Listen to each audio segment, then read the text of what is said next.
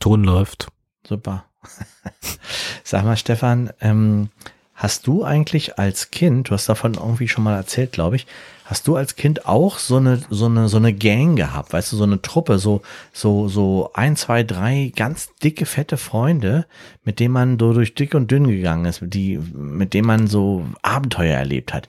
Irgendwelche in, in Fabrikgebäude einbrechen oder irgendwie sowas. Mhm, ja, hatte ich in der Tat. Ja. Ähm, mit meinem damaligen besten Freund Thomas und ähm, ich glaube auch, ich weiß nicht genau, wer der dritte war, ob das ein, sogar ein Mädchen oder zwei, ich glaube, es waren sogar zwei Mädchen, mit denen wir befreundet waren. Glaube ich, ob die dabei waren. Ich weiß es nicht mehr genau. Auf jeden Fall war Thomas dabei. Und wir hießen das blaue Band. Geil. Mhm. Und ähm, sind durch die Kleingartenanlagen gestriffen, bei uns Ah, um die Das Ecke. hast du mir schon mal erzählt. Und ähm, wir hatten da quasi, das wäre heute, wäre das wahrscheinlich so ein TKKG-Fall gewesen. Ja. Ähm, wir haben uns im Graben auf die Lauer gelegt. Oben auf dem Berg gab es, gab es immer ein Klopfen aus einer, aus, aus so einer Laube. Also es hat immer so, so geklopft. Okay. So regelmäßig Ja. irgendwie. Also auf jeden Fall fanden wir Äh, das ganz schön. gearbeitet, oder was? Nee, es war Tag und Nacht irgendwie. Also es war total spooky. Eine Maschine vielleicht oder sowas. Keine Ahnung. Ah. Jedenfalls haben wir uns nicht getraut, hochzugehen und nachzugucken, so hätte man ja aufs Grundstück gehen müssen und so. Ähm, fanden wir spooky, haben wir dann irgendwann verworfen, aber vielleicht gab es dann irgendwie eine Erklärung, die wir uns erzählt haben. Ich weiß aber nicht mehr, wie es geendet ist. Auf jeden Fall war das ganz schön aufregend. Das blaue Band hat ermittelt, aber wir haben nichts ermitteln können. Ja. Ja. Hast du, hast du sowas gehabt? nee, wir, wir waren auch. Ich habe, also ich hatte ähm, zwei, eigentlich einen Freund, Peter und äh, und Anja. Wir waren so und Carmen war eigentlich auch noch mit dabei. Und wir waren so eine so eine Vierer-Gang und wir haben auch, ähm, wir haben zum Beispiel auch Flieder geklaut, Flieder geklaut, abgeschnitten und dann haben wir den äh, den Leuten verkauft bei uns. Also ich komme aus Berlin und da haben wir das dann äh, die Leute, die am Sonntag dann zum Tegler See runtergegangen sind, den haben wir dann also für 50 Pfennig so Flieder verkauft und ähm, und äh, und sind auch über Mauern geklettert rüber ins Grundstück, wo so ein großer schwarzer Hund immer war. Da war so eine Autowerkstatt, da standen ganz viele so alte Autowracks und so. Da sind wir auch reingekrochen und einmal, einmal sind, hat wir, haben wir die irgendwie die Tür nicht mehr aufbekommen und so. Und dann, äh, weiß ich noch, da habe ich, hab ich richtig Panik bekommen, weil wir da drin saßen und die Tür nicht mehr aufbekommen haben und so. Das war, naja, auf alle Fälle waren wir auch so eine Gang, so eine, so eine Vierer-Gang, ja.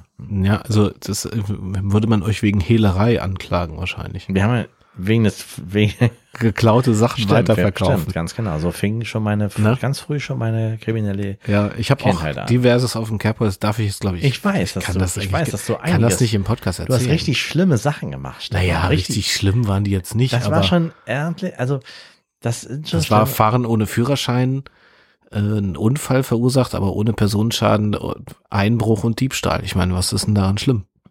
Ich bin mal, ich bin mal mitten am Tag quer über den Friedhof gerannt. Richtig über alle Gräber gerannt und so auf die Gräber getreten Oh, und so. Grabschändung wäre das dann Gef wahrscheinlich. geflüchtet von einem Lehrer.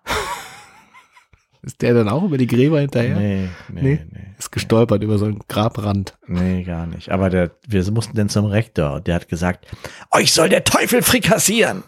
Frikassieren, sehr interessant.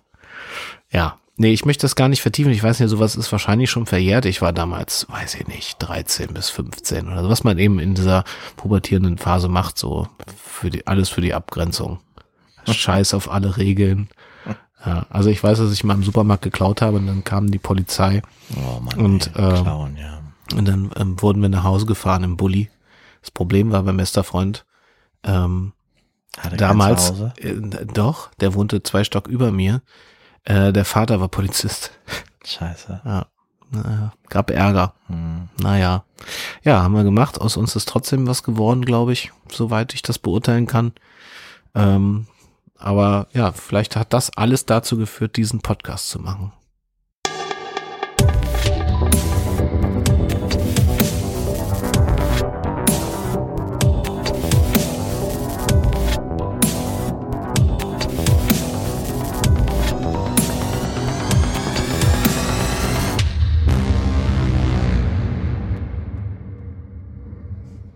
Eine neue Episode Spontane Verbrechen, der Untrue Crime Podcast mit Martin Papke und Stefan Ziron. Mir gegenüber sitzt natürlich Martin Papke. Hallo. Hallo Stefan. Schön, dass du uns schon teilhaben hast lassen an deiner kriminellen Vergangenheit. Ja, ich dachte, das ähm, passt zu unserem heutigen Fall, weil heute geht's ja auch um eine Kinderbande. Mhm. Ähm, und zwar um drei junge Mädchen, die äh, im Jahre, wann war das? 94, 19, 1984. Ähm, ähm, ach so, nee, das stimmt ja gar nicht. Die sind da, da ist, da ist der Fall passiert, aber als sie, äh, als die Kinder waren, Die waren früher. da war das ja viel, viel, viel früher, ja. Das heißt ja, eine ganze, eine ganze, ähm, über mehrere Jahre sozusagen haben die sich äh, als Kinderbande zusammengetan, haben gar nichts Schlimmes in dem Sinne gemacht. Also sie haben jetzt ja nicht wie eine Bande agiert und haben äh, eine Bank überfallen, sondern es war halt- 1970 war äh, Genau. da waren die, ne? genau, Äh, und ähm, 84 waren die alle 30 Jahre alt. ja, hm. die Die waren drei. alle, alle in einer Damen. in einer Klasse dann damals auch und ähm, ja haben sich als Kinder gefunden und ähm, viele tolle Sachen erlebt, was man halt erlebt als Kind. Mhm. Da waren die ja so, so 16. Mhm. Ja, genau. Also ist man schon eigentlich schon kein Kind mehr, Ja. aber noch nicht richtig erwachsen. Ja, naja, ich meine nur, die haben sich auch schon früher gekannt. Ja, ja. mit 16 sind Genau. so ein paar Sachen passiert. Die hatten äh, quasi gemeinsame Kindheit und die gemeinsame Schulzeit Mhm. und so und dann entwickelte sich das irgendwie so. Mhm. Ne? Ja. Ähm, die Mädchenbande, sagen wir das so? Heute würde man Gang sagen wahrscheinlich. Damals hieß das noch Bande. Ne? Bande. Ähm, die hieß die Lucy. Die Lucy hieß die, genau. Und ähm, nicht ganz zufällig, weil diese drei Frauen, die wir gleich vorstellen werden, die wohnten nämlich in der Nähe der Lucy. Und die Lucy ist ein Waldgebiet, kann man sagen, ein Mhm. größeres Waldgebiet in Ja. der Nähe von Lüchow. Mhm. Ich fahre da oft durch. Da ist gibt's ja so eine. Straße durch, durch die schön. Lucy. Mhm. Und die haben sich danach benannt, weil sie aus diesen äh, Orten kamen, die dort in der Nähe waren, nämlich Seerau an der Lucy, äh, Künsche und Dünsche. Mhm. Und das sind keine Abkürzungen. Wollte ich nur mal vor, vorausschicken. Könnte man meinen, war Ja. mein erster Ja. Gedanke.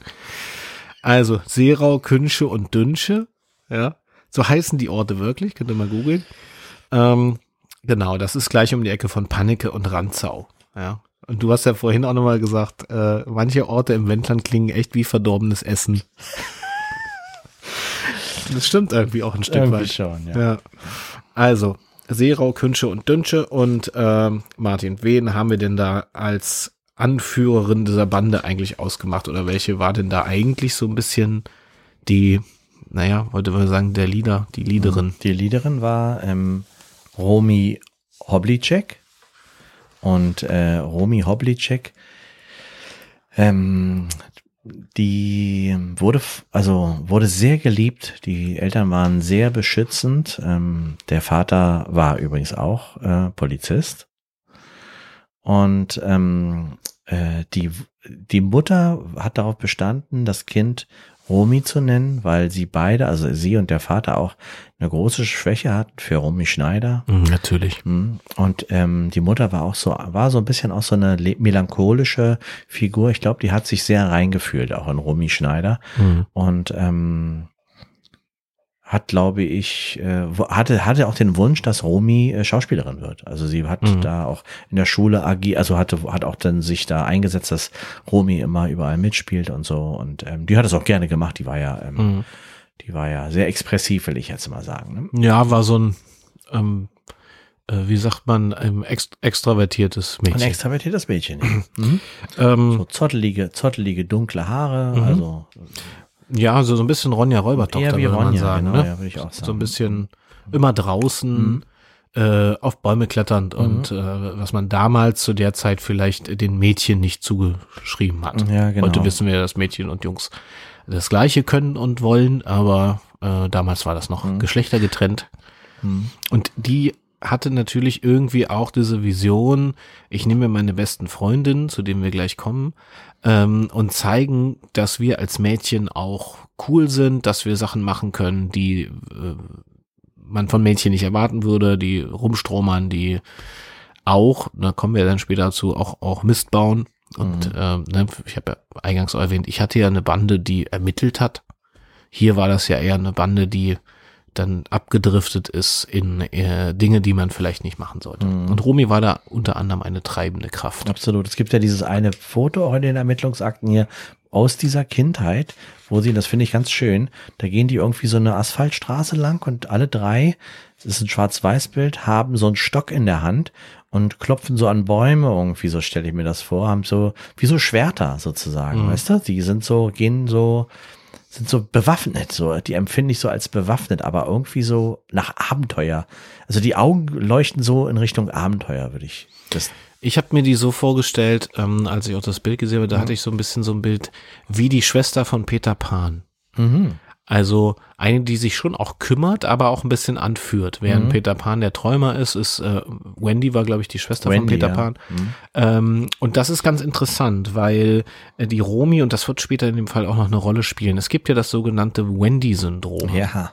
Und dieses Wendy-Syndrom wird auch hier in diesem Fall noch eine große Mhm. Rolle spielen. Ja. Dafür werden wir später nochmal Kommen wir später nochmal drauf zu- zurück, ja. eine zweite, ähm, wie soll ich sagen, eine Freundin von, äh, von Romy, die auch Ein, zusammen. ein Band, ein Mann, ein Bandmitglied. Bandenmitglied.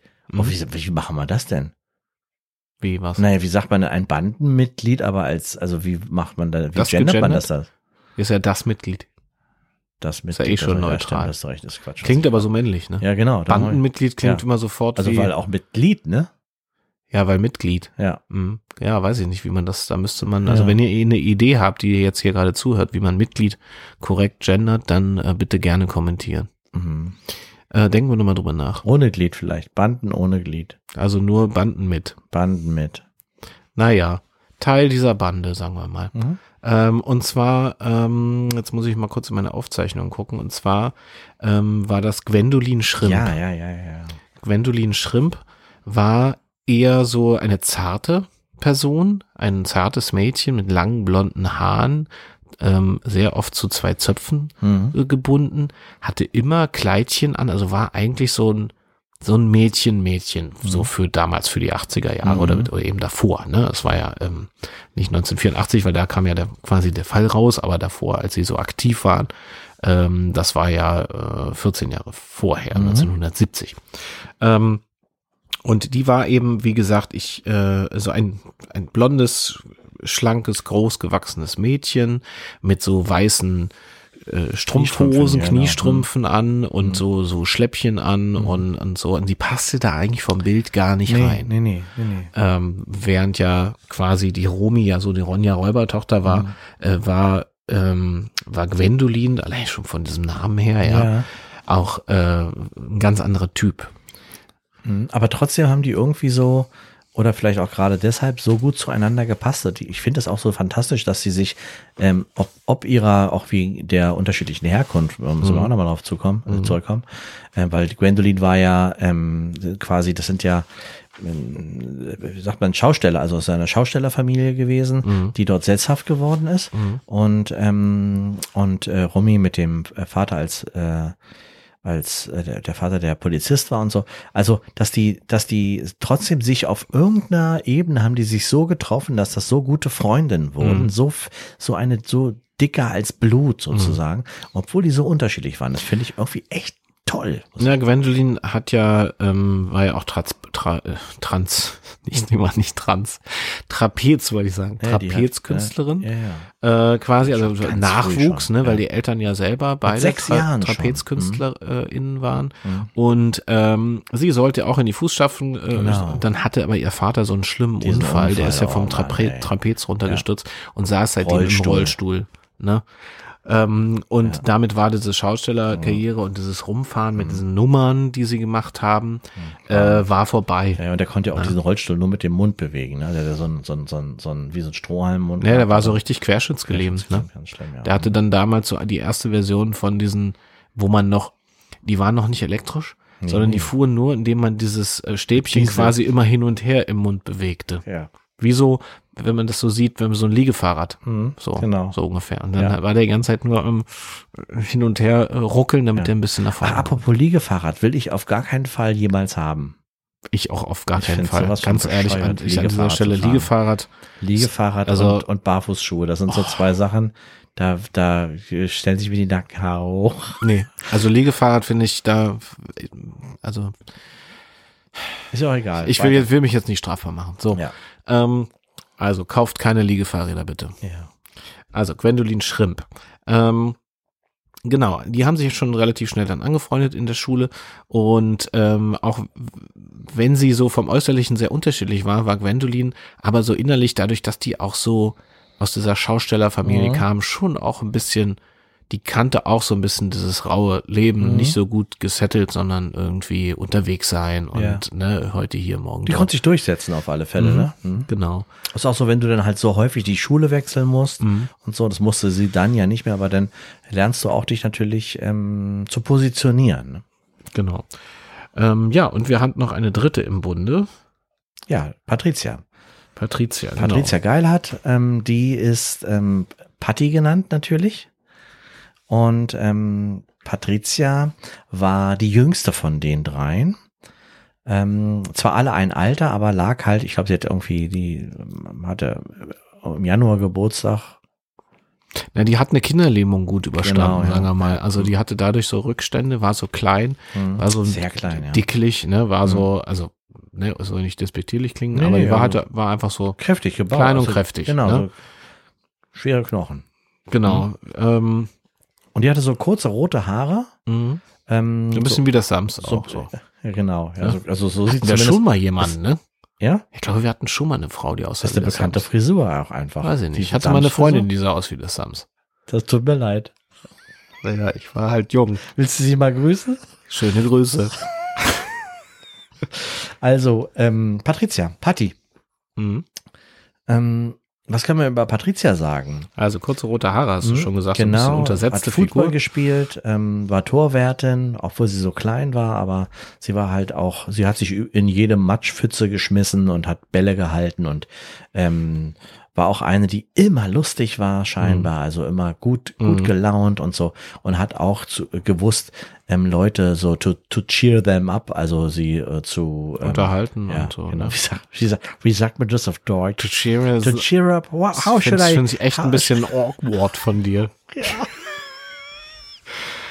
Awkward, Ja. habe ich das im Podcast schon mal gesagt, Nee, dass dieses Wort nee. awkward, Ja. ich immer dachte, es wäre eine Abkürzung für irgendwas. weil ich dieses Wort dachte, das kann ich gar nicht aussprechen. Wenn ich das sehe, sieht's aus wie eine Abkürzung.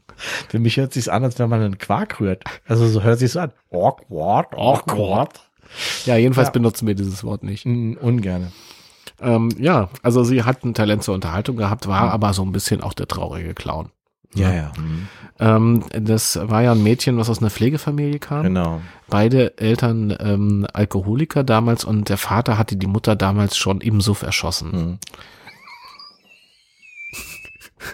Das, da Ja. das ist Und, schon ähm, auch schlimm. Und, ähm, und bei Patricia war das so, die ist halt mit so einer, mit so einer permanenten Angst gelebt, weil ihre Kindergärtnerin hatte mal zu ihr gesagt, als ein Glas runtergefallen ist, da waren so ganz viele Scherben denn Mhm. überall und ähm, die kleine Patti hat dann halt schnell das auffegen wollen und da hat- die kam die Kindergärtnerin angerannt und hat geschrien, nein, nein, nein, nein, Vorsicht, wenn du ein, ein Glasscherbe in, dein, in, deine, in deiner Hand sich festsetzt, dann wandert die in deinen Blutbahn und irgendwann landet sie bei Mhm. deinem Herz. Das habe ich aber auch mal gehört. Ja, und dann, und das hat, war, hat Patricia seitdem immer mit dieser Angst gelebt, dass irgendwann dieses, dass sie vielleicht so eine kleine Scherbe im, im, Körper hat, die wie so eine Zeitbombe in ihrer, in ihrer äh, Aorta meandert. Ne, das, die hat sich die ganze Zeit gefragt, wann kommt die an? Dann Es kommt kann die- jederzeit sein, Ja. dass die Glasscherbe im Herzen ankommt und den Tod umfällt. Genau. Das war ihre größte Angst. Da war sie echt so ein bisschen ähm, psychotisch. Das hat die auch irgendwie auch wirklich ganz oft gesagt, irgendwie sowas gesagt, Mhm.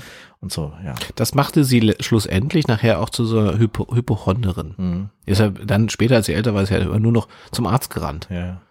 Von einem zum anderen hat versucht, diese Glasscherbe zu finden. Ne? Mhm. Ja. Also die wurde so oft geröntgt, dass sie schon von sich aus schon ge- gestrahlt hat, ohne Ende. Mhm. Also damals ja noch total gefährlich, dass Hat die überhaupt ja so ohne- alt geworden ist. Das hat man ja ohne Blei gemacht damals noch. Na, Und ohne, ohne, Bleischürze. und ohne Schürze, ja, wollte ich gerade sagen. Ja, meine ich ja. Ja, na gut, Ja. aber sie hat ja auch keine Kinder gekriegt später, ne? Nee. Auch aufgrund dieser Geschichte kann man ja, Ja. mal vorwegnehmen. Also die war dann nachher, hat immer versucht, später mit ihrem späteren Mann Kinder zu kriegen, war aber dann unfruchtbar aufgrund der ver- ver- verschiedenen Untersuchungsmethoden, die man da eben gemacht hat. Ja, ne? man hat ja unterschiedlichste Sachen ausprobiert. Alles Mögliche. Ja, Ja. ja.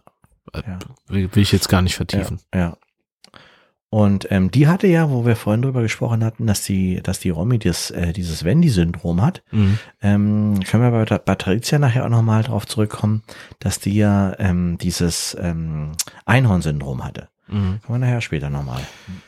Genau, dass die Syndrome müssen wir später nochmal erklären. Das. Wendy-Syndrom wird wahrscheinlich dem einen oder der anderen ähm, ein Begriff sein, Ja. glaube ich. Ich kann es nachher auch nochmal erklären.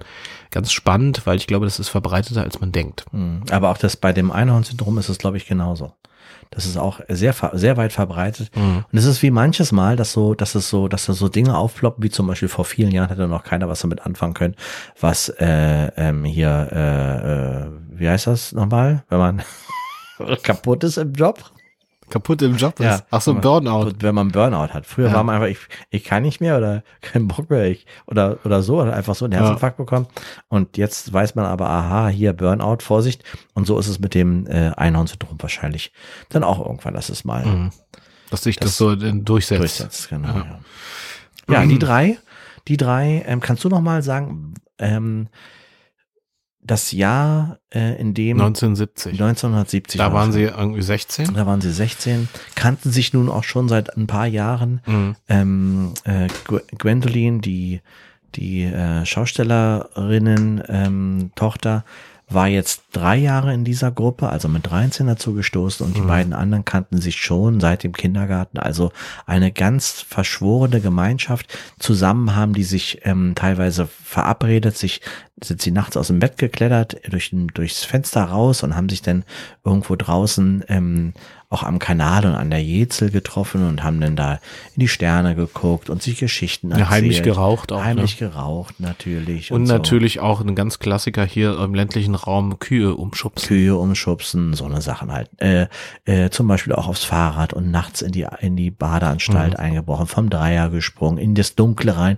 Wenn ihr das schon mal gemacht habt, im, äh, nachts vom Dreier springen, in der, in, in, wenn es total dunkel ist, du weißt nicht, wo du reinspringst, dann hoffst du nur, dass sie nicht gerade jetzt das Wasser abgelassen haben. So eine Sachen haben die halt zusammen gemacht. Und das hat natürlich durch die, all diese Erlebnisse, das weiß man ja, wenn man mit jemandem sich fest verschweißen will, wie wir beide zum Beispiel auch, Stefan, dann muss man Abenteuer erleben, wie wir beide auch, Stefan. Und ähm, wenn man zusammen Abenteuer besteht, wie wir beide auch, Stefan, dann ähm, entsteht eine besondere, ein besonderes Band zwischen einem. Ja, und ich sag dir, woran das liegt. Also ich habe ja Sozialpsychologie studiert. Du bist, ich bin ja Hauptpsychologe. Genau. Und diplomierter. Ja. Jedenfalls ist es so, dass ähm, ja nur gemeinsame Erlebnisse Beziehungen vertiefen. Und Nicht nur das, sondern auch das Teilen von Geheimnissen. ja. Wenn man gemeinsam Geheimnisse hat, verbindet das die Menschen enger miteinander, Martin. Ja, Stefan. Ich verrate jetzt nicht, was ich, Ich meine. verrate jetzt auch nicht. Das hören ja Millionen von Menschen. Dann ist es kein Geheimnis mehr und es würde unsere Beziehung belasten. Ja. Aber das ist wirklich äh, ungelogen so. Hm. Ähm, und das war eben hier auch der Fall. Und es wurde es war so, dass sie natürlich viel, ich sag mal, so Scherze gemacht haben und so, so Kleinigkeiten, die man eben irgendwie macht. Aber das wurde natürlich auch mehr. Ich meine, die waren dann 16. Hm. Ja, also in den ersten Jahren waren das eben so Kleinigkeiten, aber dann fingen halt auch so kleine, ich sag mal, so kleine Straftaten an. Hm. Genau. Initiiert hauptsächlich dann eben von Romi. Ja, die also immer wieder gepusht hat und so, wir müssen, und ne, die driftete so langsam wirklich schon in diese Richtung, war schon vorgezeichnet. Die wurde in der Schule auch immer schlechter, die hat es eh schon schwer gehabt. Ja. Und je schlechter sie in der Schule wurde, desto mehr forcierte sie die anderen beiden, äh, also, ne, oder, oder stiftete sie an zum, zum Mistbauen. Hm, ja, Die wollte sich vielleicht irgendwie, das war eine Art Kompension, Kompensation. Die wollte halt ähm, das eine, wo das eine fehlte, nämlich der Erfolg in der Schule, wollte sie gerne den Thrill, die, die, die, den Erfolg, das Feeling sich holen durch diese kleinen Einbrüche. Die Ja, und es kommt natürlich ein Aspekt noch erschwerend hinzu. Das ist ja eine Polizistentochter. ja. Und dann ist es natürlich der Klassiker auch Ist irgendwie klar. genau das Gegenteil zu machen. Mhm. Es ist auch Pubertät, Hochpubertät, 16 Jahre alt. Äh, der Alte verknackt die Leute und äh, sorgt für Recht und Ordnung. Und wie man da natürlich auch munkelte, war zu Hause auch die harte Hand am Start. Mhm. Ja? Mhm. Und dann ist klar, dass sie gesagt genau dagegen geht. Genau. Ähm, und sie gesagt hat, ähm, genau mit dem er sich beschäftigt. Also sie, er war ja immer nur auf Schicht, war ja kaum da. Ja, ist ja. dauernd Streife Der gefahren. war ja, genau, der war ja auch so mehr im, im, im Nordkreis unterwegs Mhm. ähm, und darum auch nicht so ein ganz direkter Kollege von ähm, unserem äh, Ermittler Kurt Oeverpetters. Die kannten sich natürlich, aber der Landkreis ist ja riesig, riesengroß. Naja, seine Streifen waren immer so von Dannenberg und dann so Richtung Dömitz links ab, Genau. dann Dammnarz hinten rum, Genau. Hitzacker und wieder runter über Strez nach, da, nach Dannenberg. Das war seine Streife. Jedenfalls ähm, war es so, dass wenn er mal zu Hause war, dann hat er entweder ge- gesoffen oder die beiden Frauen zu Hause haben eine links und rechts geknallt gekriegt. Ne?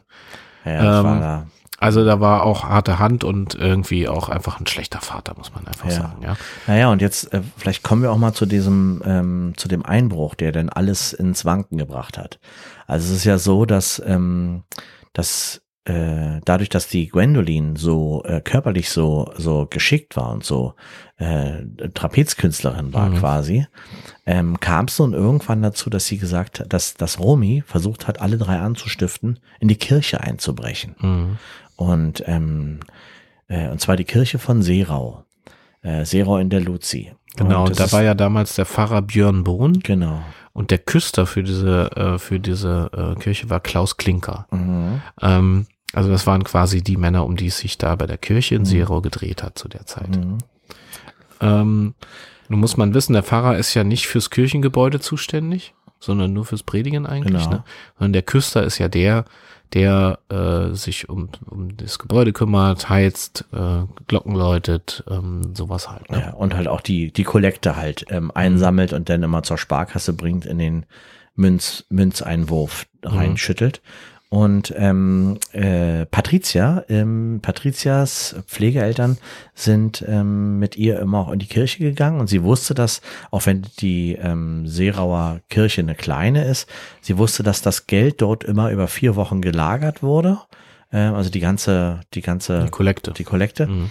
Und dann erst von dem, von dem Klinker, ähm, dann Mhm. erst nach, mit dem Fahrrad nach Lüchow gebracht wurde, dann Ja. in die Sparkasse damals. Ne? Und der Lagerungsort oder der Ort für die Kollekte war hinten, ähm, wo die ganzen ähm, Utensilien gelagert wurden. Das war quasi hinterm Altar. Da gab es nochmal so einen extra, extra Raum. Ja. Genau, da hing der Talar und ähm, Der alles Stock. so.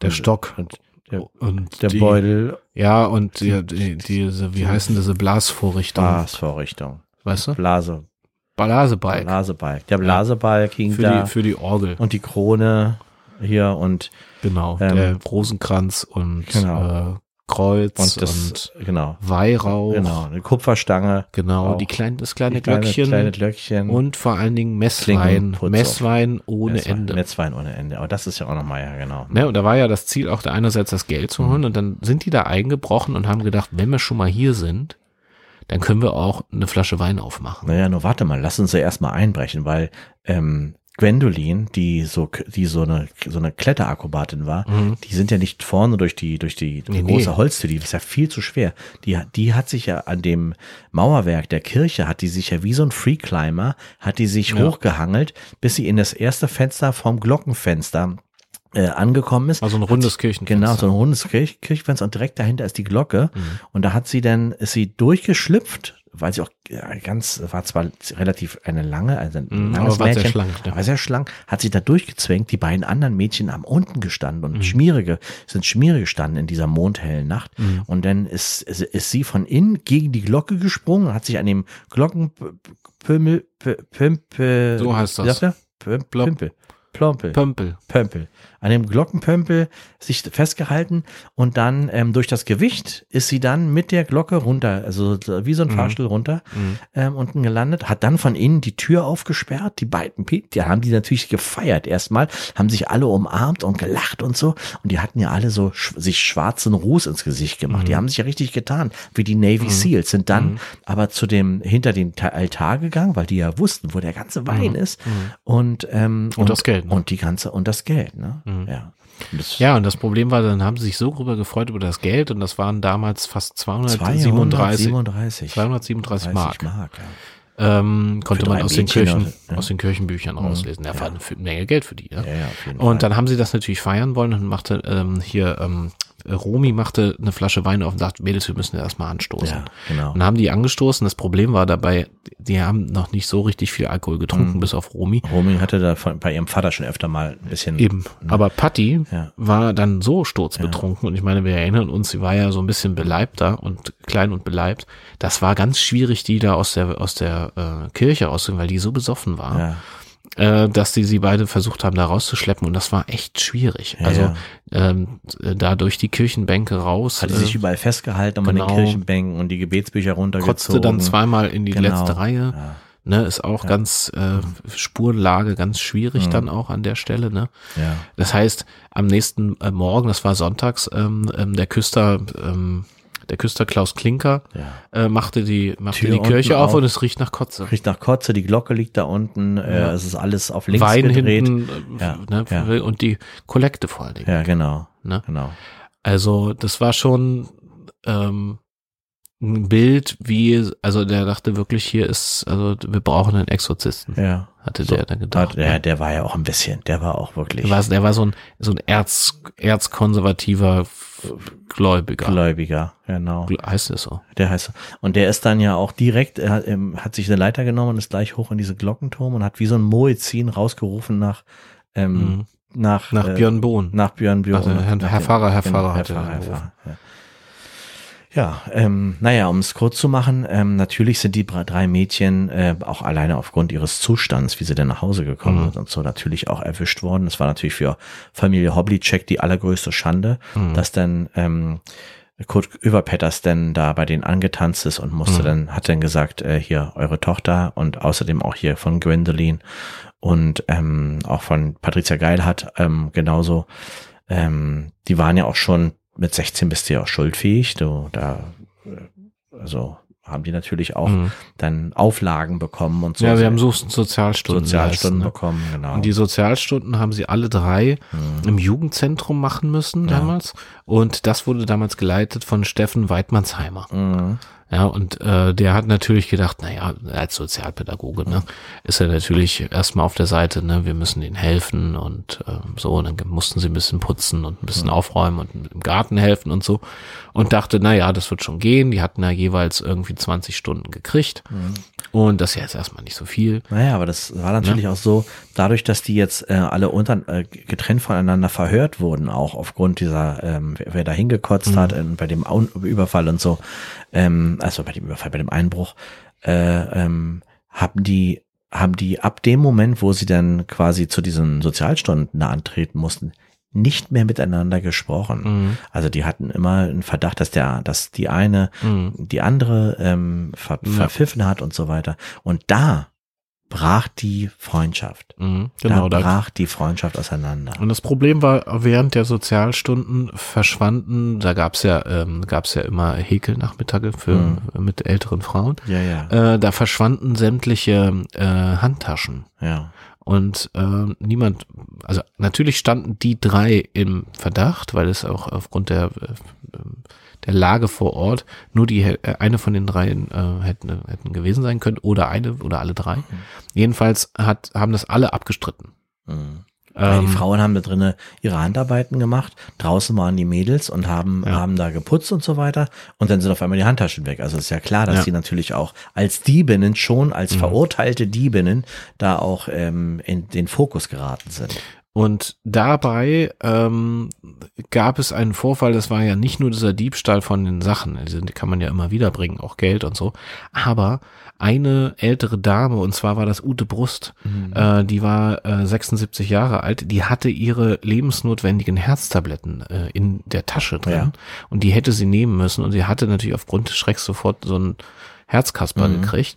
Ähm, und dort kam wirklich jede Hilfe dann schon zu spät. Ja, ja, die war die Vorsitzende von diesem Verein auch, Mhm. eine äh, hochdekorierte äh, Häklerin. Mhm. Ja, die hat sämtliche Preise Die erhäkelt. hat, alle, Ne? die hat beim Wetthäkeln hat die Ja. immer abgesahnt. Und Die war Schnellhäklerin, damals schon mit 13, Ja. da hat die schon angefangen. Also die da, hat ja auch in dem Bundescontest auch, hat die damals Ja, ja. auch damals gewonnen. Genau, da war ja die, die Finalaufgabe war ja da, ähm, das Volkswagen-Logo Volkswagen-Logo. äh, reinzusticken Genau. innerhalb von einer Minute. Genau, also die sie hat wussten nicht- Weltrekord Die erreicht, wussten ne? nicht, was sie, was sie, was sie häkeln oder Genau, es hätte sollen. alles sein können. Und dann kriegen die eine alles. Vorlage und einfach nur Material und Ja. zwei Häkelnadeln und äh, dann lief die Stoppuhr. Das ist auch mega spannend. Das wurde ja damals auch hier im Re Regionalsender auch Wurde im übertragen. Radio auch Im übertragen. Radio übertragen. Ja. Hattest du noch Klapper? Ja, Das also war auch wirklich mit, mit das Spannendste. Ja, ich habe es eine Originalaufnahme, habe ich mir anhören können aus dem Archiv, also Mhm. gerade so wie es ging und so. es dann irgendwie- Äh, wirklich auf die Nadeln fertig los hieß es Mhm. damals. ja. Ja, und dann hat die unter einer Minute das Volkswagen-Logo gesteckt. Du, die ist ja auch, ähm, die ist ja auch in, in ihren jungen Jahren, ist die ja auch einmal bei ähm, Wetten das aufgetreten. Ne? Ja, ja, da hat Ja. ja die Saalwette auch Da hat die gewonnen. Saalwette gewonnen. Da war noch, ähm, ich glaube, Mickey Rook war da, ähm, Ja. saß da mit Hat drin. er auch gesungen ja, auch, ne? ja. Genau. Der hat's halt. ja, ja. Der Mickey Rook war, ist ein fantastischer Ja, Sä- Sänger. Sänger, kennt man ja.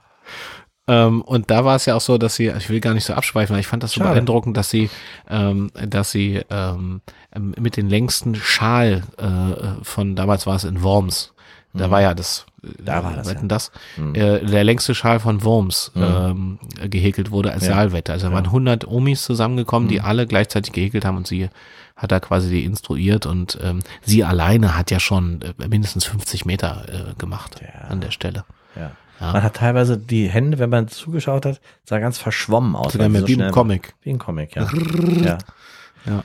Naja, auf alle Fälle, die ist dann, wie, wie, weil sie ihre Herztabletten nicht äh, nehmen konnte, weil die jetzt in der Tasche waren, ist sie ähm, dann ist vor Ort ist sie, verstorben. ist sie verstorben. Die ja. schnelle medizinische Hilfe kam zu Kam spät. zu spät, ja. Ja, das haben sie letztlich, hatte eine von den dreien, ähm, ähm, Frau Brust, ähm, auf dem Gewissen. Ja. Ne? Also man hat dann auch bisher erstmal die ganze Zeit keinem nachweisen können. Man hatte dann erst später die Taschen im Park gefunden, Mhm. um die Ecke. Ausgekippt und weggeworfen, Ja, ne? das Geld fehlte Hm, und die Herzpillen auch. ja. Ja, die hat man sich wahrscheinlich, also eine von den dreien hatte sich, weil wir später wird das ja noch eine Rolle spielen, Hm. hat sich diese Herzpillen eingesteckt. Und die waren ja Genau. damals noch ein ganz anderes Kaliber, diese Ja. Tabletten. Ja, Da hat man ja noch an Tieren getestet. ja. Also, weißt du ja nicht. ne? Ja, ja. Also, die weiß war ja richtiger Hammer, ja. Klopper. ja. So manchem, so manchem Esel das, das, das Herz aus der Brust gesprungen. Ja, ja, das hat Also man ja ausprobieren Tierarzt. müssen. Hm. Äh, naja, jedenfalls sprang, sprang äh, Ute Brust das Herz nicht mehr aus der Brust, weil Mhm. die war nämlich tot. Ja. Ähm, also hatten sie jetzt quasi schon ein Menschenleben auch auf den, äh, auf dem Gewissen und so äh, äh, spitzte sich die Lage ja auch zu. Ja. Bis eines Tages, und jetzt kommt's ja an der Stelle. Sagen, also man hat den Mädchen erstmal nichts nachweisen Nee. können. ne? Das ging dann erstmal noch eine ganze Zeit lang, dass es halt einfach, äh, ja, Naja, die Jahre vergingen, die Jahre, Jahre vergingen vergingen, bis zu, und jetzt kommen wir mal zu dem Jahr, nämlich Ja, 1984. 84. Und da waren die 30 Jahre Genau. alt. Mhm. Was ist in der Zwischenzeit, Zwischenzeit passiert? Mhm. In der Zwischenzeit ist passiert unter anderem, dass ähm, Gwendolyn Schrimp geheiratet hatte Mhm. und ein Kind hatte, einen kleinen Ja. Sohn. einen kleinen Sohn, Ähm, den Petrus. Petrus. Pet Petrus Rudi Rummel hieß der dann nachher, weil der Vater, den sie geheiratet, also der, ihr Mann, den sie geheiratet hatte, äh, hieß auch, äh, hieß Rudolf Rummel. Mhm. Ähm, war auch ein Schausteller Mhm. und, also ein Schaustellersohn, ne? Ähm, Darauf wird ja eigentlich auch in Schaustellerkreisen geachtet, dass man im Schaustellerkreis auch äh, heiratet. ja, ja, genau. Ja. Und deswegen äh, hat man versucht, war vorher auf der Braut, äh, er war ja auch Brautschausteller. Ja. Und äh, das war eine spezielle Form davon, Mhm. wo man immer Programme in Brautkleidern und sowas Genau. gemacht hat. Ja, ja. Kommen wir später noch zu. Kommen wir später, das wird später noch eine Rolle spielen. Also Rudi, ähm, Rudolf Rummel äh, hatte seinen, also seinen Sohn zusammen mit Gwendolin, nämlich Petrus ähm, Rudi Rummel, und äh, waren äh, glücklich äh, zusammen. Er war weiterhin Schausteller, er ist es ja Oh. geblieben, er ist viel Ja. weg gewesen auch, aber sie hatte endlich eine neue Aufgabe dann mit 30. Mhm. Ne, sie hatte nach ihrem Schulabschluss ähm, eine Kosmetikerin-Lehre gemacht, war damit sehr unglücklich und war dann froh, äh, Rudolf Rummel getroffen zu haben auf dem Rummel, Mhm. ähm, der dann in die Stadt kam. Ne? Ja. So, das war jetzt, also Gwendolyn, die war also quasi Hausfrau und Mutter, Genau. wie man das ja. 1984 noch so sein konnte. Ja, da war das. War das doch, da war es noch in Ordnung. Da war das noch in Ordnung. jetzt wird aber was anderes, jetzt wird was Genau. anderes erwartet. Und jetzt äh, hatten wir noch äh, Patti Patricia Geilert. Mhm. Ja. Ähm, Ja, die hatte ja erst, hatte die ja auch wirklich. Ähm, Die hatte ja dann diese schwere Diabetes-Diagnose bekommen. genau, ja. Und innerhalb dieser Jahre, das waren ja also jetzt 14 Jahre, die vergangen sind quasi, 14, 13, 14 Jahre, ähm, ist ja natürlich aufgrund der Diabetes dann das rechte Bein abgenommen Mhm. worden. Das heißt, sie humpelte quasi übergewichtig nur noch auf einem Bein. Also Mhm. hatte, es gab so zaghafte Versuche 1984 mit Prothesen. Das war ja damals alles noch nicht so. Nee, das sah noch nicht aus. Ähm, das heißt, da hat man, hat man dann mit Holz erstmal versucht Mhm. und so, aber das war auch alles nicht so das Richtige. Jedenfalls ähm, hatte sie es schwer. Ähm, hatte nochmal aus, ne, als Frust dann noch mehr zugenommen, war Mhm. natürlich auch krankheitsbedingt. nee, aber auch verheiratet ja trotzdem, ne? Trotzdem Ja. verheiratet, Ja. genau. Ähm, und ähm, Bastian Zöllig hatte sie geheiratet. Bastian Zöllig, genau, ich Genau, wollte ja. gerade den Namen nochmal Ja, ja, nachgucken. genau. Ähm, genau, Also sie hieß jetzt auch Zöllig.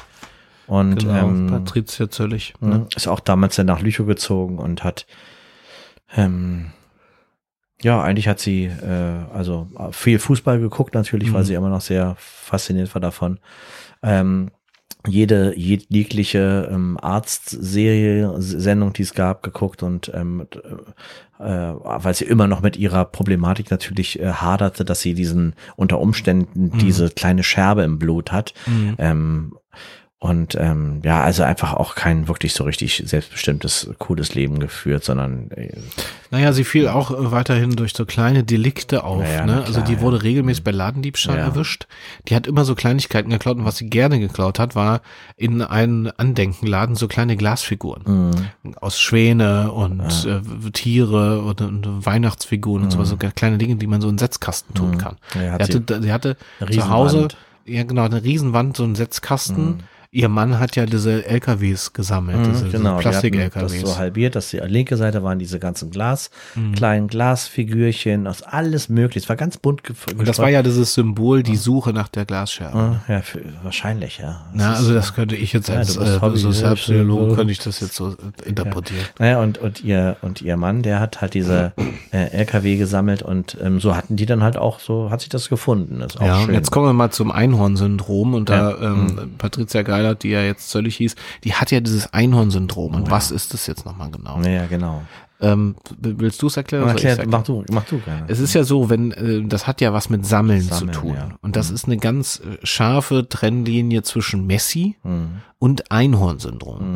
Als Einhorn-Syndrom möchte man sich auch sehr besonders fühlen und Mhm. einzigartig, Ja. weil es gibt, man ist quasi der Letzte seiner Art.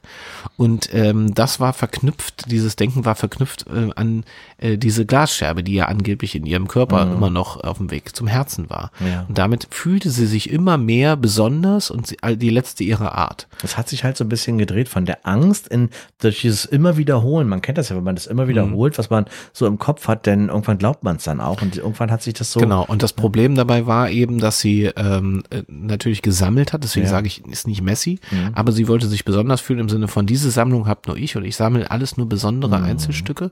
Und das zweite war, sie fühlte sich im Laufe der Jahre immer mehr wie ein Einhorn, weil das Horn vom Einhorn, das muss bei diesem Syndrom nicht zwingend am Kopf Nee, befestigt nee, das sein. kann auch ein Bein Und sein. jetzt überleg mal, wenn man nur noch ein Bein hat, ja. Dann sieht man schon aus wie ein halbes Einhorn. ja, nur halt eins, was Kopfstand macht. Aber das Genau, ist ja aber das ist ja egal, Nee. weil das ist ja so die eine Psyche ist- Transferleistung genau, der die- Psyche. Die, ist ganz schlau, die man, Psyche. man nimmt sein Bein oder sie nahm ihr linkes Bein, was sie noch hatte, war als ein Horn, Horn. ja, Ne? genau. Ist eigentlich, ist schon auch eine dramatische psychische Störung, Ja. muss man auch sagen. Ist traurig. Ja. Ist wirklich traurig. Gut, dann kommen wir jetzt nochmal zu Robbie Hoblicek. Ähm, die ist ja, ähm, da sie auch in der Schule damals so schlecht war, dann mit diesem, mit der, äh, ähm, mit der Verurteilung und so. Und die hat sich dann, die ist dann äh, Punkerin geworden, ist dann, hat eine Zeit lang ähm, in Berlin in der Hausbesetzerszene Ja, sich Kreuzberg, ne? rumgetrieben, Kreuzberg. 36. Ähm, hat da auch Drogen genommen und ähm, so richtig abgerutscht. richtig abgerutscht und Kein äh, Job, ja, nix. Nur mit so, einem, mit so einem Pappbecher immer, Hm. immer hier am Nollendorfplatz gestanden und ähm, äh, hier hast du meine Mark. Naja, und ne? hat sich auch in der Kurfürstenstraße prostituiert, sagen wir, wie es ja, ist. Ja, auch eine Ne? Zeit lang das. Drogenstrich. Genau, genau. Ja. Ja, und dann gab's ja diese, dieses Klassentreffen. Da gab es das 84. Klassentreffen und, und man wundert sich bei diesem Fall, dass äh, Romy davon überhaupt erfahren hat und dann auch zurückkam nach Mhm. Hause. Also sie hatte natürlich, sie war auch schon so am Ende eigentlich, Mhm. weil ich war ähm, viel in diesen besetzten Häusern unterwegs und ähm, erfuhr davon, weil sie zufälligerweise in Berlin jemanden aus der alten Heimat getroffen hatte. Das ist irgendein angebettelt oder was, glaube ich, ne? Der ähm, Ja, es war, es war auch eine alte Klassenkameradin, mit der hat sie gar nicht so viel zu tun gehabt, die hat sie erkannt, das war Monika Schwindler. Mhm. Und die hat ihr äh, gesagt, Mensch, und bist du's? Und naja, wie das dann so ist. Ja, ne? ja. Mhm. Und jedenfalls kam sie dann zum Klassentreffen ins Wendland zurück und äh, ist getrennt zu der Zeit, Mhm. konnte, hat ja auch kein Geld und nichts. Und da sahen die drei sich dann das erste Mal äh, wieder. ja. Und ja, es war im November, ne, muss man sagen. Es war echt kalt und so. Und ähm, die drei haben sich natürlich auch nicht rausgeputzt. Und was, wenn man das auf den Fotos hier sieht, zum Beispiel auch, dass Romy Hoblicek ähm, als, als, also sie war zu dem Zeitpunkt war sie eine Punkerin, aber da sah sie wirklich, also hat sie ein schwarzes, ganz enges Kleid an Mhm. und sieht wirklich einfach aus, die sieht jetzt aus wie Peter Pan irgendwie, also so toll, finde ich. genau zum, zum äh, wer?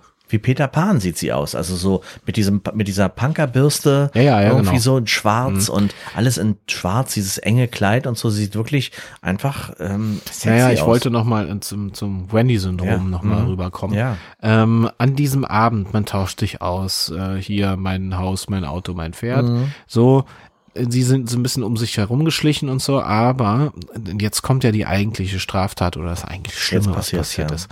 Sie gehen auf die Toilette, nicht alle gleichzeitig, aber nacheinander. Ähm, Wendy hat da sehr genau drauf geachtet, wann die gehen und sich da irgendwie frisch machen oder wie auch immer.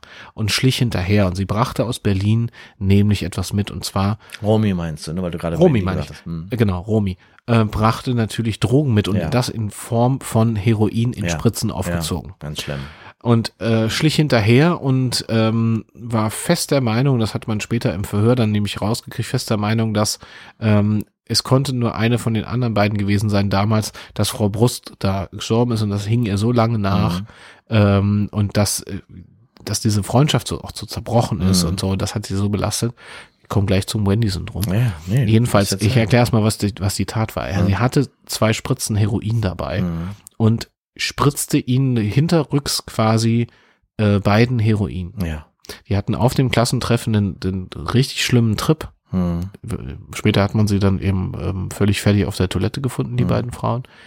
Ähm, und das Ziel, was Wendy damit, ich sag Wendy schon, Romy damit hatte, war, die beiden abhängig zu machen Hm. und ähm, ja, drogensüchtig zu Ja. machen natürlich auch und natürlich auch sich zu rächen und dadurch. Hm. Naja, so drogensüchtig wie sie auch geworden ist. Genau, aber Ja. sie war ja schon so, dass sie natürlich auch ein, zu Hause, also in Berlin, versprochen hatte, für Nachschub zu sorgen Mhm. an Konsumentinnen. Ja. Ja.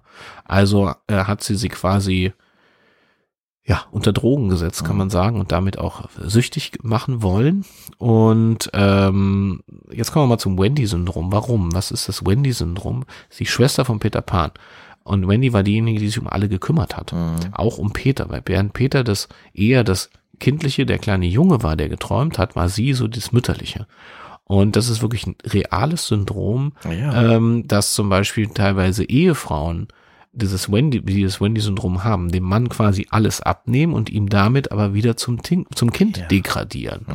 Also damit auch äh, unselbstständiger Mhm. machen zum Beispiel. Alles machen, ja, bis hin zu, ich leg dir die Klamotten raus. Ohne dich kann ich nicht leben. Mhm, genau, man macht sich natürlich genau damit auch abhängig oder hält natürlich jemanden auch in dieser, auch klein halten. Ne? Man macht jemanden auch zum Opfer ein Stück weit oder eben auch wieder zum abhängigen Kind. Und das Wendy-Syndrom zeigt sich hier sozialpsychologisch nochmal, dass ähm, da hat sie versucht mit ihren beiden Freundinnen Mhm. und hat dieses Syndrom wahrscheinlich viele, viele Jahre schon gehabt Ja. ähm, was sich immer gezeigt hat als stark und Anführer sein. Aber hier hat sich es nochmal gezeigt als besonders fiese, in Anführungsstrichen, Mutter, Hm. die ihre eigenen Kinder so abhängig machen möchte. Also sie hat ein ganz verschrobenes äh, Bild Ja, ja. in dieser Beziehung gehabt. War sehr gestört. Ähm, das haben natürlich die beiden erstmal nicht mitgekriegt, dass sie so von ihr so sediert wurden oder so mit Heroin. Ja, die waren auch schon alkoholisiert und haben dann einfach auf der Toilette. Man schob ja- das so auf den Genau, dann, Rausch. und, ja, genau, dann hat man sich so zuordnen können, ne? Ähm, aber sie merken, es stimmte schon was nicht mit ihnen und ähm, Romy suchte danach immer wieder nochmal Kontakt mit ihnen. Also verabredet sich mit ihnen, tauchte auch plötzlich auf, klingelte, wartete den Moment ab, wo zum Beispiel Patty zur, zur Tür gehumpelt ist, als es klingelt nachts. Äh, wo sie wusste, dass ihr, ähm, ihr Mann nicht da ist. Ähm, und macht unvermittelt die Tür auf und zack hat sie die nächste Spritze drin gehabt. Mhm. Sie hat dann versucht, so viel Spritzen zu setzen, wie es geht. Richtige Spritzen über. Immer wieder, weil die hatten dann, die, die Frauen hatten dann immer schon, also, und niemand hat sie ja erkannt, weil sie immer so schwarz gekleidet Genau. war. Sie hat sich also wirklich so wie früher auch ähm, Ruß ins Gesicht Genau. und so, also man hat Mhm. überhaupt nicht erkannt, wer das war. Mhm. Und jede Gelegenheit genutzt, ihnen immer wieder Heroinspritzen zu setzen. Diese Frauen waren quasi fast nur noch unter Heroin und keiner wusste woher. Ja. Also man hat das ja nicht gesehen. Man hat ja, Ja, ja. Ne, die Spritze wieder rausgezogen, zack. Ja, ja, also keiner ja hat das gesehen. Die wussten Nee. nur, was ist mit denen los? Ja. Was ist denn da los? Genau. Die Ärzte tappten im Dunkeln. Ja. also man wusste überhaupt Teilweise nicht. beim Einkaufen von hinten mit dem Einkaufswagen irgendwie Einfach so rangeschlichen und äh, Ja, angepikst. genau. Ja, also äh, ganz schlimm war es, äh, ähm, ähm, sie hat dann auch versucht, ihr im Schwimmbad, äh, hinter Gwendolyn ist sie hinterher geschwommen. Hinterhergeschwommen, unter Wasser, ja. Und getaucht. äh, dann hat sie unter Wasser hat sie ihr äh, in die, in die Bikini-Zone Ja, hat sie genau. da ähm, eine Ja. Heroin-Spritze reingejagt. Ne? Also die hat wirklich. Muss gejuckt haben danach, wirklich. Ja. Also ich stelle mir das schrecklich vor. Hm. Ja, wurde dann also auch ganz haarscharf noch gerettet, weil die war ja dann Hai im Nichtschwimmerbecken. Ja, und ein Hai, im- also Ein Hai im Nichtschwimmerbecken, man, ist, das ist gefährlich. machen. Und Ja. da brach Panik aus dann ja, ja. auch, ne? Klar. Ja, ja und ähm, Ja, und so ging das eben Ja, weiter, bis eben irgendwann er irgendwann mal auch dann mal fragte, was ist wurde. denn da los? Also ich meine, die Männer, die sie hatten, die dachten sich erstmal, naja, mein Gott, die sind ja auch äh, langsam ging das ja los mit Emanzip Emanzipation. Äh, Emanzipation. Ne? Das, ja, das naja, ging 84 so langsam los, ja. nur so langsam. Ganz langsam. Ne? Und haben sich nichts mehr gedacht, aber es wurde ja auch immer, ähm, also das ist ja immer kalter Entzug, wenn du nicht eine neue Dosis Ja. kriegst. Mhm. Und es tauchte dann eben äh, Briefe auf, wo also Romy also auch sagte, äh, wenn du willst, dass das aufhört, dann komm nach Berlin. Haben beide Frauen von Romy bekommen. Mhm. So, und da kam dann Över Petters ja ihr auf die, auf die Schliche. Es gab Ja. dann den die Verbindung. Man hat versucht, als sie dann mal bei, beieinander waren, die beiden, mal nicht auf Droge waren, äh, hat äh, Över Petters rausgefunden, dass, wie die Verbindung äh, zwischen den dreien war. Ja, ja, genau. Das ist dann nochmal wieder, der kannte sie ja von dem damals, wo, sie halt 16 waren, von dem Einbruch äh, in Ja, der ja. Kirche noch und so, ne? Da hat er dann äh, eins und eins zusammengezählt und Ja, das Problem dabei war natürlich, dass Patti Patricia Geilert jetzt völlig das Ganze nicht überlebt hat. Ja, die Ja, war ja eh Diabetes, schon, Diabetikerin. Ja, die hat das nicht überlebt, aber was man hinterher auch stell, festgestellt stellt hat, das war nicht das Heroin, das war nicht die Diabetes, Nee. sondern er hat wirklich eine ganz kleine Glasscherbe. Man hat eine gehabt. Glasscherbe in ihrem Herzen Ja, nachher bei genau. der Das ganze Obduktion Herz ist zerschnitten gewesen von innen, Ja. von innen nach außen geschnitten. Äh, und daran ist sie dann, Naja, man muss sich das so vorstellen, dass, verblutet. dass diese Glasscherbe kam da so angerauscht Richtung Herz, war da Mhm. irgendwann am Ende der Reise und dann ist ja Systole, Diastole so genau. und Genau. dann Ritsch, Ratsch, Ritsch, Ritsch, Ratsch, Ratsch, Ritsch, Ritsch, Ratsch. Ratsch, ne? ja. Zack war das Ja. Herz war Ich sehe das richtig so von- vor meinem geistigen Auge, wie so die, die Klappe immer aufmacht und zumacht Mhm. und aufmacht und Mhm. zumacht und dann diese Scherbe wie in, in diesem, in diesem dunklen Blut, Mhm. ähm, sich so ganz langsam immer so zögernd rin raus, rin raus. Von innen so verblutet. In, in das, in das Herz reinarbeitet. Ja. Schrecklich, schrecklich. Und- Daran ist sie gestorben. Ja. Hm. war weltweit der einzige Fall, hat man später rausgefunden und damit war sie quasi, sich quasi unsterblich gemacht. Ja. Sie war quasi das letzte Einhorn. Ne? Jetzt war sie dann, war sie das letzte Einhorn. Und das Mhm. ähm, muss sie jetzt also posthum gefreut haben. Ja. Ja, ähm, Gwendolyn Schripp hat einen langen Entzug machen müssen nach dieser ganzen Aktion, als man dann rausgefunden hat, was es überhaupt war. Ne? Mhm. Die wird dann die Le- Leben lang hat sie noch mit ihr Hepatitis C zu kämpfen, weil da war natürlich, die Spritzen waren ja mehrfach War gebraucht auch. mehrfach gebraucht, ja, ja. Naja, aber ihr hat natürlich die Liebe zu ihrem Kind geholfen. Mhm. Ähm, dadurch hat sie das äh, geschafft und ähm, ja, Romy Hoblicek ähm, ist bis jetzt, soweit ich weiß, im Gefängnis. Ja, die wurde ja dann verhaftet. Ja. Genau, die hat, jetzt ist es so, dass sie ähm, mittlerweile im äh, Gefängnis, also jetzt ist sie schon tot, aber Ja. ähm, im Gefängnis hatte sie damals ähm, einen Posten in der Wäscherei gekriegt. Genau, dann ja. hat sie sich in die Küche gearbeitet und hat da quasi, ja, da war sie quasi die Mutti für alle. Ne? Mhm. Da hat sie quasi ihre Rolle erfüllt, die Wendy-Rolle. Das Wendy-Syndrom konnte sie dort weiterleben. Hat er auch versucht, einen Entzug zu machen, hat sie aber bis zum Schluss nicht geschafft. Nicht geschafft, nee. Nee, nee. Ja, Tragisch. tragisch, ja. Was aus so einer, aus so einer äh, Mädchenbandenfreundschaft ähm, so werden kann. Ne? Man so rückblickend, wenn man so zurückschaut Ja, auf die Straße die mal nicht in die Kirche Weges. eingebrochen, ne? Ja, genau. Ja, ja. Da fing ja der ganze Da Quatsch fing an, das, da fing das alles an, ja. ne? Mit dem Messwein. Hm. Wer weiß, was da drin war. Ja. Weiß man nicht. Vielleicht war da auch bloß Kirschsaft drin. Machen die ja oftmals, dass da gar kein Alkohol drin ist. Und Patricia hat sie bloß eingebildet, besoffen zu sein. Wäre noch schlimmer. Wie, sowas meinst du, gibt's sowas machen die, dass die da keinen echten Wein Ja, reinmachen? natürlich. Die Warum? Machen, die machen denn da so einen Kirschsaft rein. Ja? Ja, weil man. Das ist ein totaler Beschiss. ja, aber Ich meine, der Rest stimmt ja immer komplett, was da so erzählt wird. Nee, aber weißt du, warum die das machen? Weil da gibt's ja auch Alkoholiker, die da stehen beim, beim Abendmahl. Ja, aber dann, Viele. wenn, aber wenn da jemand Alkoholiker wird, dann hat doch Gott das so gewollt. Ja, aber alles, was wir hier erzählen, ist genau so gewesen, bis auf den Teil, den wir uns ausgedacht haben. Meine Damen und Herren, das war spontane Verbrechen. Wahnsinniger, verrückter Fall, aber passen Sie auf sich auf. So, das kann natürlich jetzt nicht das Ende gewesen sein, so abrupt, ja. Äh, ich wollte noch was ansagen, Martin. Ja, ach so, das stimmt. wollte ja, ich jetzt unbedingt genau. noch machen. Erstens, äh, ja, kommentiert gerne die Folge, liked, teilt, folgt, wie auch immer, Instagram und alle anderen ähm, Plattformen. Aber, Martin, wir machen ja einen Live-Podcast Am 27.05. 2023. 2023. Ähm, und 21 Uhr. Um 21 Uhr. Und zwar äh, im Rahmen der kulturellen Landpartie hier im wunderschönen Wendland.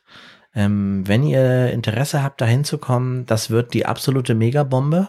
Äh, und ähm, schaut mal rein in den Reisebegleiter der kulturellen Landpartie oder schaut ähm, in unseren in unseren Informationsdarreichungen und ihr findet den Weg zu uns. Wir Ja, freuen wir- uns auf euch. Wir verlinken das nochmal auf jeden Fall kulturelle-landpartie.de oder weitsche25.de oder einfach auf unsere Webseite gehen, ähm, ziron und papke.de.